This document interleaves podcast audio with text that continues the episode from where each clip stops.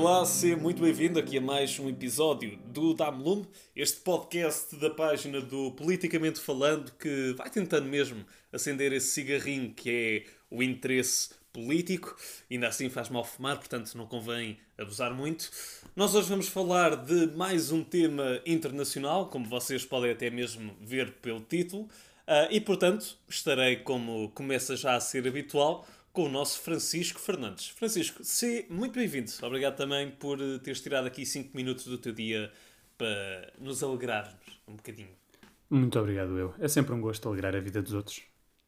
E Francisco, como tu sabes, eh, nós esta semana, na nossa página do Instagram, publicámos um conjunto de stories que mostravam aquilo que foi acontecendo pelo mundo enquanto a Covid-19 nos dava dores de cabeça. Exato. E como eu tenho um coração enorme, não é? E eu gosto de ajudar toda a gente. Eu comecei a olhar para todos estes países e eu acho que até sou capaz de ir assim a um ou outro uh, para passar umas férias, que é para ajudar a economia, percebes? Assim, esse tipo de coisas. Portanto, vamos direto ao assunto. Os países que mais me chamaram a atenção foram os da América do Sul. E portanto, eu agora quero que tu, como expert internacional que és, um, te armes em agente de viagens, ok? O que é que tu me podes contar sobre isto? Bom, uh, com bom português, Manel, uh, e um bom português que eu sou, eu vou mesmo aconselhar-te a visitar o Jerez ou a visitar o Alqueva, por aí. Uh, mas, pronto, como bom trabalhador que eu sou e também não quero levar nas orelhas, Uh, eu posso já adiantar que talvez a Argentina não seja o destino de férias mais ideal para ti. Isto porque os tempos de ouro do país já passaram. Eh, foi um país que esteve no top 10 de países mais ricos do mundo há mais de 100 anos, mas agora está a entrar na sua nona bancarrota da história. Só para teres ideia, o governo falhou o pagamento de 500 milhões de dólares em juros da dívida só este ano, o que é bastante.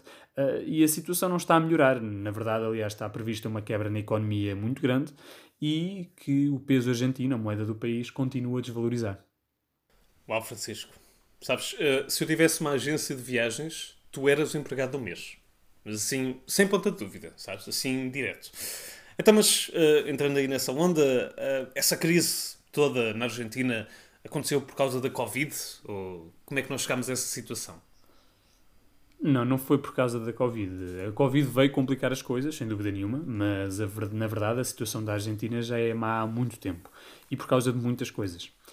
Por exemplo, olhando mais para o presente, até para não nos alongarmos muito, quando o atual governo tomou posse, no final do ano passado, a Argentina já estava a dever cerca de 320 mil milhões de dólares, herdados dos dois últimos presidentes, o que corresponde mais ou menos a 90% do PIB do país.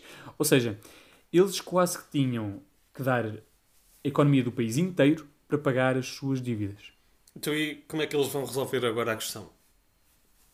Bom, o governo está otimista que vai conseguir dar a volta à coisa, mas a verdade é que os criadores já avisaram que, se não receberem o seu pagamento até o final do mês, poderão mesmo avançar para o tribunal para garantir o pagamento, que aliás já, já foi feito anteriormente.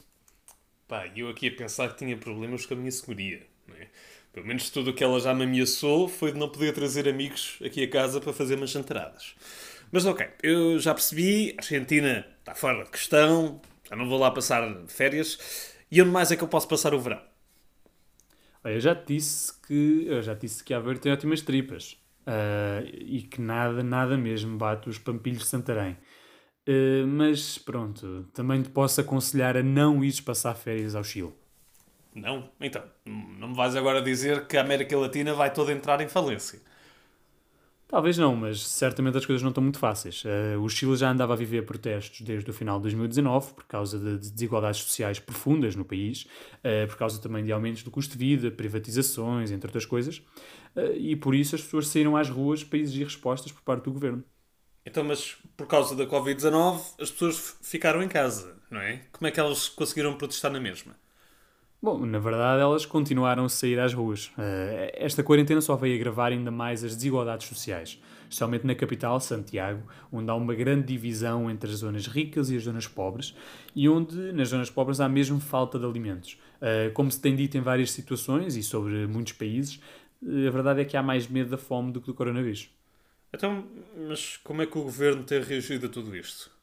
Uh, o presidente do Chile, Sebastián Piñera, eu peço já desculpa pelo meu espanhol muito precário, já anunciou que o governo vai entregar mais de 2 milhões de cestos com comida e produtos de limpeza à população, uh, principalmente às famílias mais carenciadas, mas a opinião do povo é que o governo tem lidado muito mal com a pandemia. Pá, uh, Francisco, sabes que eu já estou aqui a ficar um bocadinho sem opções quanto às minhas férias com isto tudo. Oh, Manel, opções tu tens sempre. Olha, podes visitar o Ninhos dos Braga, Podes visitar uh, a Costa Vicentina. Sim, sim, já sei, já sei. Um, olha lá, então e a Bolívia? Que por acaso já tinha pensado em ir lá algumas vezes. Um, como é que as coisas estão por lá? Queres que eu seja sincero?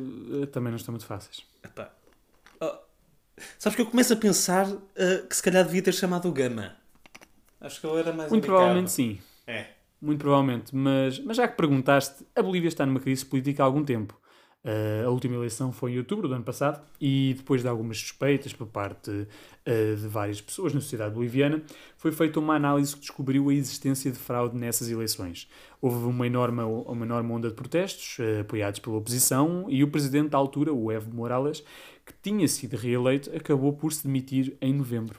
Então, mas se ele já saiu, as coisas já estão melhores, certo? Quer dizer, poderiam estar, se não fosse pela Covid-19. Uh, é que depois disto tudo, a vice-presidente do Senado, Jeanine Anhas, subiu a presidente interina e deixou, aliás, ficou encarregada de marcar novas eleições, uh, que estariam para acontecer o mais tardar a 2 de agosto. No entanto, por causa de toda a pandemia, por causa de toda a situação de incerteza, as eleições ficaram marcadas apenas para 6 de setembro e, mesmo assim, há previsões para um pico de infecção na semana anterior. Portanto, mesmo aí, a Bolívia pode não ver esta incerteza política resolvida. Enquanto todo este tempo passa, enquanto este processo democrático está assim um bocado suspenso, há cada vez mais acusações de ter sido organizado um golpe de Estado contra o presidente da altura, o Evo Morales, o que deixa a população ainda mais confusa, não é? Vê lá. E nós aqui a confundir crocodilos com lontras. Realmente é... estamos aqui no céu e não sabemos, não é?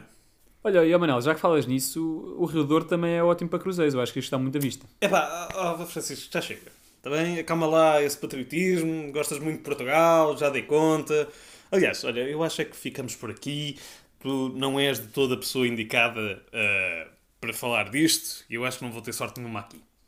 Uh, obrigado, os meus sentimentos estão infinitamente feridos, mas eu agradeço e também gostei muito de estar aqui contigo. Bem, não. Está bem. Até nunca. Bom, para quem entrou esta conversa até ao final, muito obrigado. Vocês têm uma paciência incrível que eu gostaria de ter. Um, mas podem sempre passar na nossa página do Instagram, politicamente falando PT, para tirar dúvidas sobre isto que acabaram de ouvir e também sobre outras questões da política nacional e internacional que possam ter. Ah, e também, claro, para dar alguma sugestão de destino de férias. Porque, como acabaram de testemunhar, o Francisco é um agente de viagens incrível. Dá jeito, se dá, é papa toda a obra. Quanto a nós, encontramos aqui no próximo episódio. Obrigado e até à próxima.